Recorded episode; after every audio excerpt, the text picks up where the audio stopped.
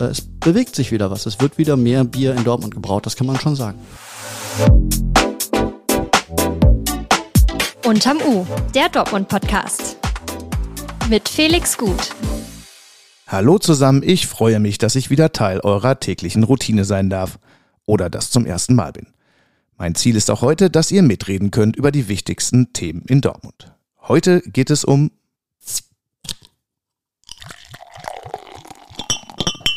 Dortmunder Bier. Genauer gesagt darum, was dieses alkoholische Hopfengetränk mit der Entwicklung dieser Stadt zu tun hat. Und darum, wie gerade eine neue Bierkultur in Dortmund von sich reden macht. Anlass sind Neuigkeiten zu einem besonderen Gebäude am Borsigplatz. Im Gründerhaus von Borussia Dortmund könnte bald Bier gebraut werden. Borussia Bier. Wie das alles miteinander zusammenhängt, bespreche ich gleich mit meinem Kollegen Thomas Thiel. Ihr hört unterm U, den Dortmund-Podcast der Ruhrnachrichten. Ich bin Felix Gut hier ist für euch der Nachrichtenüberblick für Dortmund. Update. Überraschend. In Dortmund soll zum 1. Januar eine neue zentrale Flüchtlingsunterkunft entstehen. Das hat die schwarz-grüne Landesregierung jetzt angekündigt. Dortmunds Sozialdezernentin Birgit Zörner zeigte sich über den Vorstoß irritiert. Zuletzt hatte allerdings Oberbürgermeister Thomas Westphal Dortmund selbst als Standort für eine solche Unterkunft ins Spiel gebracht. Entstehen sollen bis zu 500 Plätze in einem Hotel. Bedrohlich. Wegen einer Internetdrohung mit einer Schusswaffe gegen die Partei Die Grünen in Dortmund ermittelt der Staatsschutz. Auf einem Beitrag auf Instagram war zu sehen, wie ein Mann eine Pistole in Richtung des Parteibüros in der Innenstadt richtet. Das Profil, auf dem dies veröffentlicht wurde, stammt offensichtlich von einer Person aus der Dortmunder Neonazi-Szene.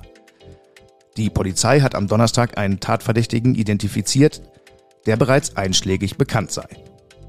Die Dortmunder Grünen äußern sich zurückhaltend zu der Drohung und betonen, dass sie ihre politische Arbeit wie gewohnt fortsetzen wollen.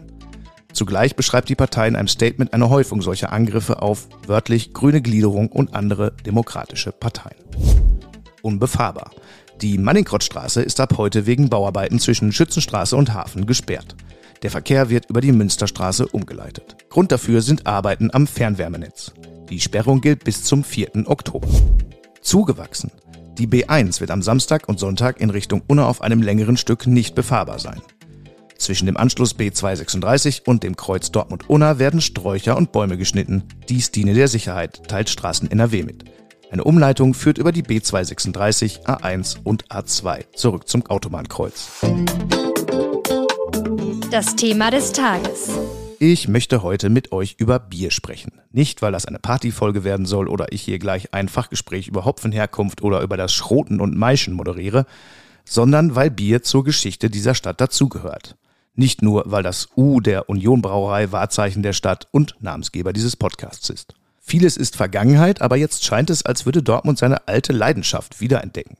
Am Borsigplatz könnte bald Borussia Bier gebraut werden und es gibt noch weitere Entwicklungen. Mein Kollege Thomas Thiel weiß mehr darüber und steht jetzt hier zum Gespräch bei mir. Am Borsigplatz könnte eine neue kleine Brauerei entstehen, an einem ziemlich geschichtsträchtigen Ort. Thomas, was ist da genau der Hintergrund? Die Brauerei, die dahinter steckt, ist auch noch nicht allzu alt. Das ist nämlich die Borussia Brauerei, ähm, die erst letztes Jahr gegründet wurde oder besser gesagt wiedererweckt, kann man sagen. Ähm, nämlich der Name Borussia und Dortmund hat natürlich eine große ähm, ja, Historie äh, durch den Ballspielverein Borussia. Und äh, die Borussia Brauerei war tatsächlich die Namensgeberin oder besser gesagt die Inspiration für den Namen äh, Borussia Dortmund. Und äh, diese Brauerei, ähm, die plant ähm, ja eine kleine Mikrobrauerei in der Nordstadt äh, aufzubauen und das natürlich wo sonst als im Wildschütz, damals der Gründungsort von Borussia Dortmund. Das heißt, da äh, gibt es jetzt Neuplanung für die Zukunft dieser Immobilie, weil der bisherige Betreiber da auch nicht mehr weitermacht. Es ist kompliziert. Also die ursprünglichen Pläne, ähm, die äh, wurden äh, im Frühling bekannt. Ne? Ähm, da gab es den Gastro-Gründerwettbewerb Geschmackstalente von der Stadt. Da taucht, äh, tauchte unter den äh, Finalisten ähm, das Konzept äh, des wiedererweckten Wildschütz auf. Und dieser Wildschütz, das war eben äh, der Name der Gründungskneipe von Borussia Dortmund. Und ähm, im Zuge dessen wurden eben diese Pläne bekannt. Dann hat man lange nichts mehr davon gehört. Ja, jetzt haben wir praktisch diese, diese Annonce äh, von dem Betreiber und wir haben diese Pläne, die äh, aus dem Frühjahr da sind. Ähm, das ist nicht ganz so leicht aufzulösen, sag ich mal, äh, weil ähm, das Team der Brauerei ähm, sich etwas bedeckt hält. Also die sagen, ähm, es laufen nach wie vor Gespräche rund um den äh, Wildschütz. Äh, gleichzeitig gibt es eben diese Nachfolgersuche des ähm, Betreibers. Trotzdem, ähm, wenn du mich fragen würdest, äh, glaube ich schon, dass äh, am Ende äh, sich die Betreiber durchsetzen, allein schon ähm, aus dem Grund, das Haus, wo der Wildschütz drin war und wieder rein soll, das gehört einem der Brauereibesitzer, nämlich Jan-Hendrik Grusecki, ein sehr bekannter äh, BVB-Fan, Autor, Filmemacher. Man kennt, man kennt ihn vielleicht äh, von dem Film äh, rund um Franz Jacobi äh, und die Wiege des BVB. Also ähm, ein, ja, ich sag mal, der Vorzeige BVB-Fan, der mittlerweile auch für den BVB arbeitet, äh, eben auch äh, für Kulturbelange, Fanbelange zuständig. Es würde also perfekt passen. Genau, also ich glaube einfach, ähm, also ich habe versucht mit ihm äh, darüber zu reden. Wir haben auch gesprochen, aber er wollte sich dazu jetzt erstmal nicht äußern. Das ist ein gutes Recht. Ähm, genauso wie es unser Recht äh, ist, Fragen zu stellen, ist sein Recht, die Fragen nicht zu beantworten. Und äh, deshalb mal gucken, wie es äh, wie es ausgeht. Es gab eine Zeit in Dortmund, da hätte man da nur müde drüber gelächelt, wenn einer in seinem äh, Hinterhof äh, einen kleinen Braukessel aufgestellt hätte, weil die Stadt voller großer Bierfabriken war. Ich habe es letztens im Podcast kurz erzählt, also sogar in meiner Kindheit hat man noch diesen Geruch in der Nase gehabt an vielen Stellen, Kronenturm beispielsweise. Die Dortmunder Biergeschichte, kann man die in ein paar Worten zusammenfassen? Äh, man kann es probieren, wir können es probieren. Also ähm, vor gar nicht allzu langer Zeit, ich glaube in den 50er oder 60er Jahren, ähm, war ja Dortmund die Bierhauptstadt Europas. Ne? Also da gab es nur einen Ort in, äh, auf der ganzen weiten Welt, wo mehr Bier gebraut wurde und das war äh, Milwaukee, glaube ich, in den USA, wo Budweiser ist. Also schon eine ziemliche Nummer war Dortmund damals. Von dem ist eigentlich nicht mehr allzu viel da. Ne? Also wir hatten die ganze Konzentration äh, der Brauereien äh, in den 80er und 90er Jahren ähm, und ähm, später dann ähm, die Übernahme äh, praktisch der zusammengelegten Dortmunder Brauereien durch die Radeberger Gruppe. Also heute gehört das alles Dr. Oetker. also da ist ähm, ja von dem Bierstandort ähm, Dortmund, von dieser großen, großen Bierhauptstadt, ähm, ist natürlich immer noch was da, aber es ist natürlich äh, weit entfernt von diesem Stellenwert, den du da eben auch beschrieben hast, ne? wo an jeder Ecke irgendwie Bier gerochen wurde und gebraut wurde. Ne? Ähm, das äh, ist nicht mehr so. Ist ja auch ein Thema, was ähm, immer wieder mal auch touristisch noch aufgenommen wird. Es gibt da Touren zu. Glaubst du, es hat trotzdem noch eine Bedeutung oder ist das eher was, was man nicht mehr hören kann, wenn man in Dortmund lebt?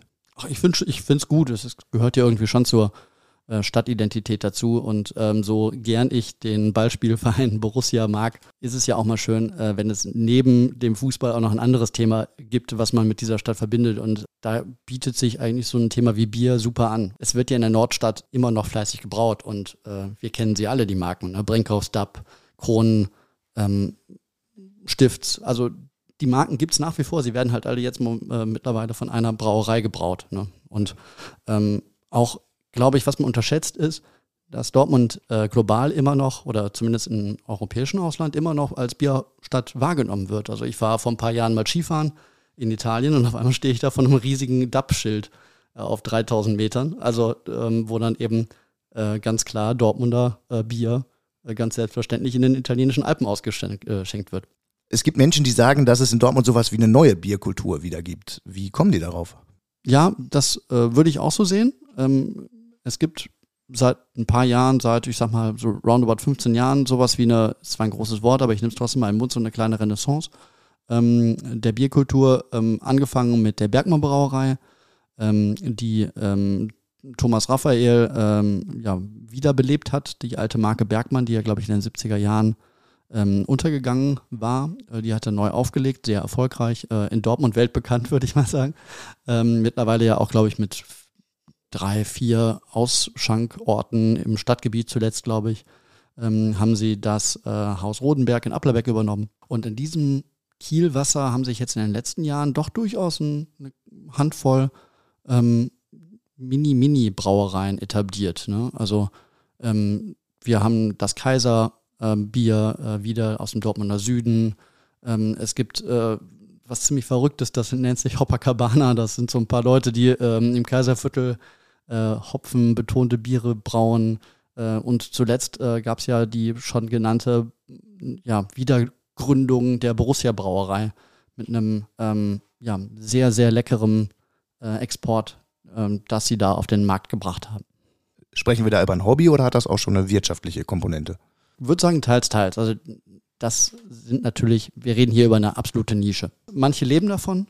Also es gibt äh, Leute wie ähm, die Lessigs Brauerei, äh, der mittlerweile ähm, über die Stadtgrenze gegangen ist und in Schwerte ähm, da eine kleine Brauerei hat. Der, da würde ich sagen, da ist schon ein großer Anteil ähm, da, wovon der dann ähm, teilweise zumindest leben kann. Ähm, äh, Bergmann auf jeden Fall. Bergmann ist ja ein mittelständiges Unternehmen, würde ich sagen, äh, mittlerweile.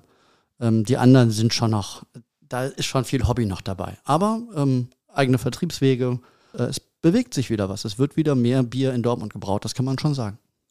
Und Bier ist ja auch ein wesentlicher Bestandteil der Ausgehwelt in Dortmund. Es gibt viele Kneipen, die sich darauf spezialisieren und äh, ein Festival auch, was seit einigen Jahren erfolgreich läuft. Also kann man das mit der Bierkultur schon als richtig bezeichnen oder wie würdest du das sehen? Ach ja, ich finde schon. Also ähm, die, die Vielfalt ist ähm, größer geworden und der ähm, Grundstamm ist ja auch da. Also wir haben ja, wie schon gesagt, äh, mit den Dortmunder Brauereien, also dem äh, der Mainstream-Industrie, äh, würde ich sagen, in der Nordstadt, äh, haben wir ja große Schlachtrösser äh, im, im Rennen. Brinkhoffs kennt, äh, kennen ganz viele Leute, auch außerhalb von Dortmund. Kron ist hier eine Riesenmarke in der Stadt, macht, machen auch viele öffentlichkeitswirksame Sachen, ähm, wie jetzt zum Beispiel die Schocken Stadtmeisterschaft und so. Also ich glaube schon, ähm, dieser Grundstand, äh, dieser, diese Basis war immer schon da und jetzt wird sie eben durch vielfältigere Angebote erweitert. Vielen Dank für das Gespräch und alle Infos zum Thema findet ihr natürlich wie immer in den Show Notes. Wenn ihr mehr über Ausgehen, Gastro und Restaurants in Dortmund wissen wollt, dann empfehle ich euch übrigens die Geschichten unseres Foodlover Teams und den wöchentlichen Newsletter. Auch dazu habe ich euch einen Link in die Show Notes gepackt.